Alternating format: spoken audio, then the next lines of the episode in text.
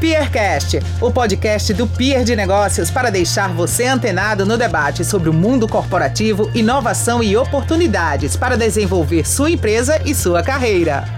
Está começando mais um Peercast, o podcast do Peer de Negócios. Se você estiver no carro ou em casa, aumenta o volume, que hoje o papo é sobre ansiedade versus produtividade.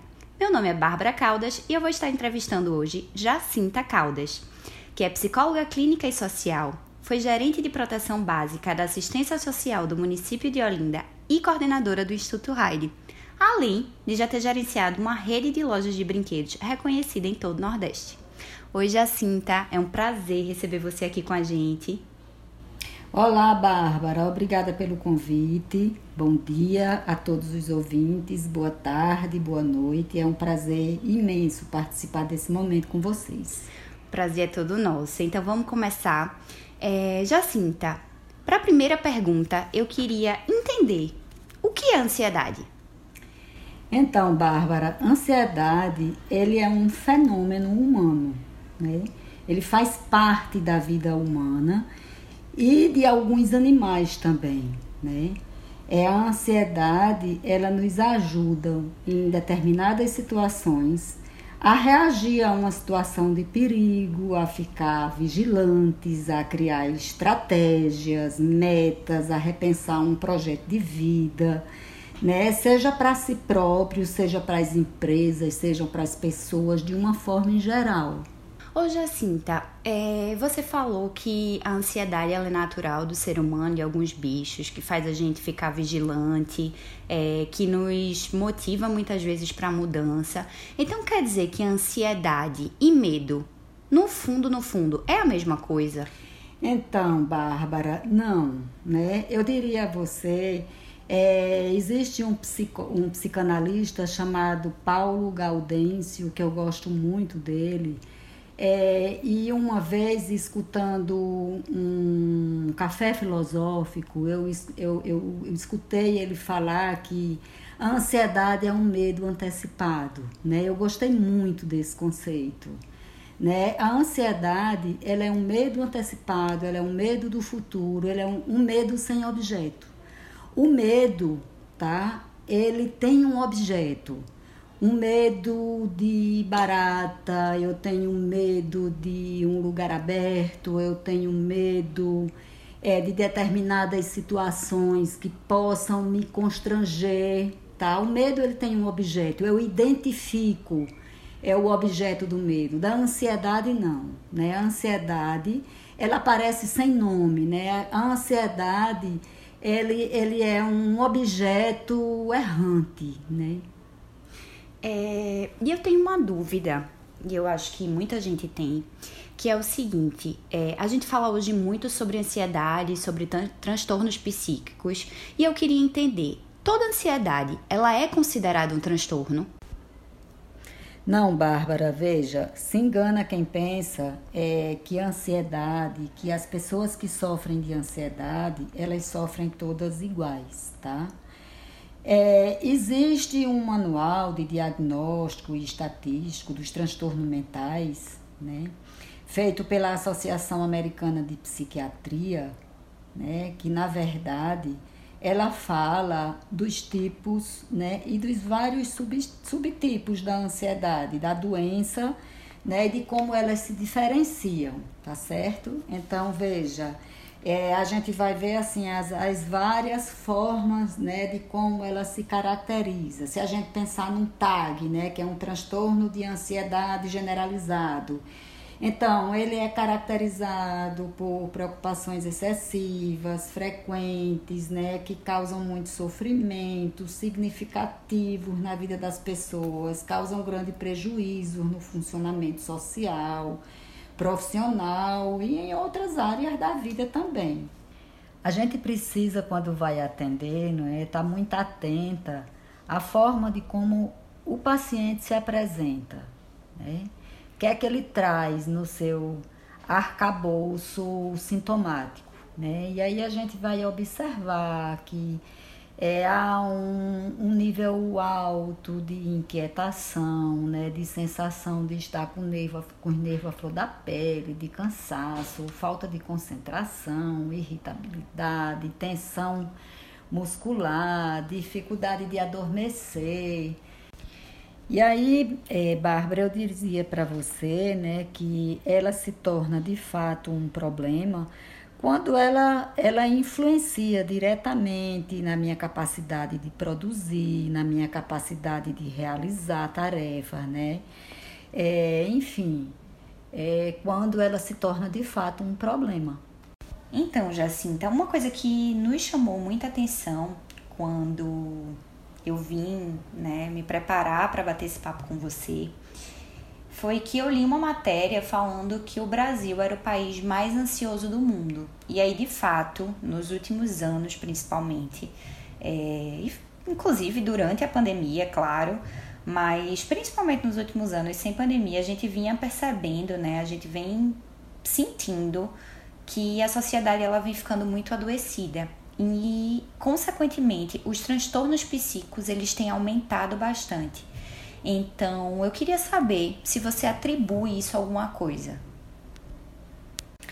Pois é, Bárbara, é bem verdadeiro isso que você traz, porque assim, de fato, né, segundo a Organização Mundial de Saúde, há 18,6 milhões de brasileiros hoje, né, sofrendo desse transtorno, né?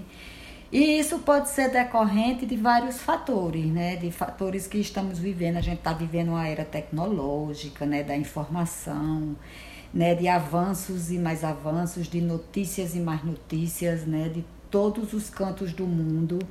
É, a gente hoje tem uma vida, né? E uma informação e a gente vive num nível de aceleração muito grande, né? E a gente acha que tem que dar conta né, de todas essas, essas situações, né, de todo esse mundo, de toda esse, essa, esse, essa explosão é, de informação né, que chega para a gente e a gente acha também né, que tem que, na verdade, responder a todas essas demandas que o mundo impõe hoje. Né? O que fragiliza muitas pessoas, né? porque assim as pessoas deixam de viver é uma vida né, que é, deixam, elas param de pensar em si mesmo, elas, elas param de viver é, algo de forma mais particularizada, mais singularizada, para atender ao mercado, para atender ao mundo, para atender à solicitação dos outros.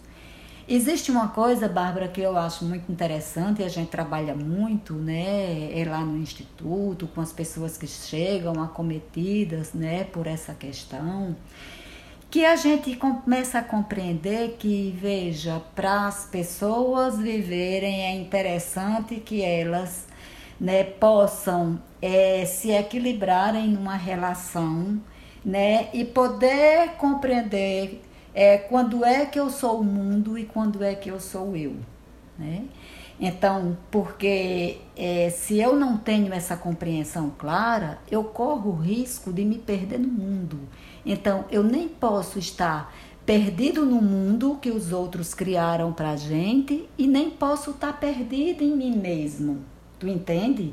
Então, assim, é necessário que a gente possa equilibrar e observar de fato, né?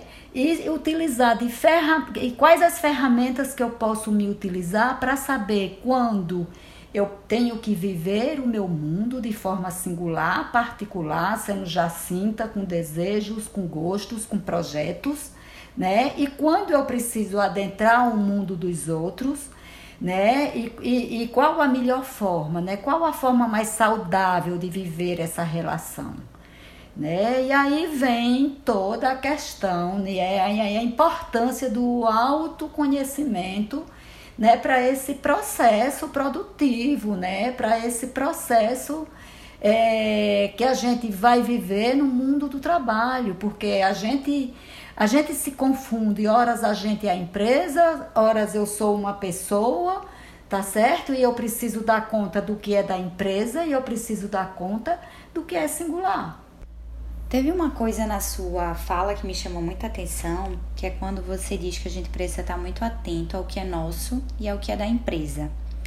E aí agora, Jacinta, eu te pergunto, é, nós como indivíduos, né, filhos dessa sociedade sintomática, que temos medo, insegurança, é, muitas vezes estamos esgotados emocionalmente. De que forma é que a gente, apesar da ansiedade, de estar tá sentindo tudo isso, a gente consegue se manter produtivo e organizado, né? E dando resultado para uma empresa. Então, Bárbara, né, eu queria é, deixar bem claro né, que quando eu faço essa diferenciação entre empresa e sujeito, né, é importante a gente poder compreender como é que eu vou transitar nesse lugar. Né? Horas atendendo a empresa, que também sou eu, né, que está lá os meus projetos, que está lá é, toda é, um planejamento, toda uma forma de ser e estar no mundo, né? É, e pensar, né, estrategicamente, é, como é que eu posso transitar por esses lugares de forma mais saudável, né? E aí assim, né, tem muitas estratégias para isso, né? É muito importante você pensar que você não é a sua ansiedade. A sua ansiedade, ela faz parte de você. Então, ela nos faz ir para um universo paralelo. Com isso, é preciso arranjar estratégias que possa nos dar ancoragem ao momento presente. Né? Focar no momento presente, focar na respiração é, eu acho que é muito importante é, a gente poder pensar em estratégias conjuntas, né? É, é comuns a todos. A parada para o cafezinho, né? poder escutar um ao outro dentro da empresa, as demandas do outro, né? As pessoas estão com as escutas muito obstruídas hoje, com muita dificuldade de escutar os outros, né? O que é que de fato eu estou dizendo. Né? Eu acho que isso é muito rico, né? Eu acho que escutar uma música legal, né? pensar em atividades de respiração dentro do ambiente de trabalho, é, quem sabe buscar um massagista, um profissional que possa fazer um grupo legal para falar e fazer esse distensionamento, né, trabalhar todas essas relações de forma multidisciplinar é importantíssimo, né? Acho que vai ajudar a empresa a ser muito mais produtiva, né? Porque quando a gente pensa coletivamente, a gente tende de fato a enriquecer todos os processos, né? As pessoas se sentem valorizadas quando elas são escutadas, quando as suas ideias são consideradas né, quando elas são de fato estimuladas né, a, pensar a empresa de forma comum. Acho que é fundamental. Então por hoje é isso, pessoal. Estamos chegando ao fim de mais um Piercast. Eu queria agradecer a você, Jacinta, pela disponibilidade, principalmente por compartilhar todo esse conhecimento com a gente. Quem agradece sou eu, Bárbara. Muito obrigada pelo convite. Obrigada ao Pia e obrigada a todos os ouvintes. É isso, gente. Para saber mais notícias e informações, acompanhar o Pier de pertinho, segue a gente lá no Instagram, arroba Pier de Negócios, e se inscreve também no nosso canal no Spotify. Até a próxima. Você ouviu o Peercast. Para saber como o Peer pode desenvolver a sua empresa e a sua carreira, acesse peerdenegócios.com.br e nos siga no Insta, arroba Peer de Negócios, ou venha tomar um café com a gente no Rio Mar Trade Center.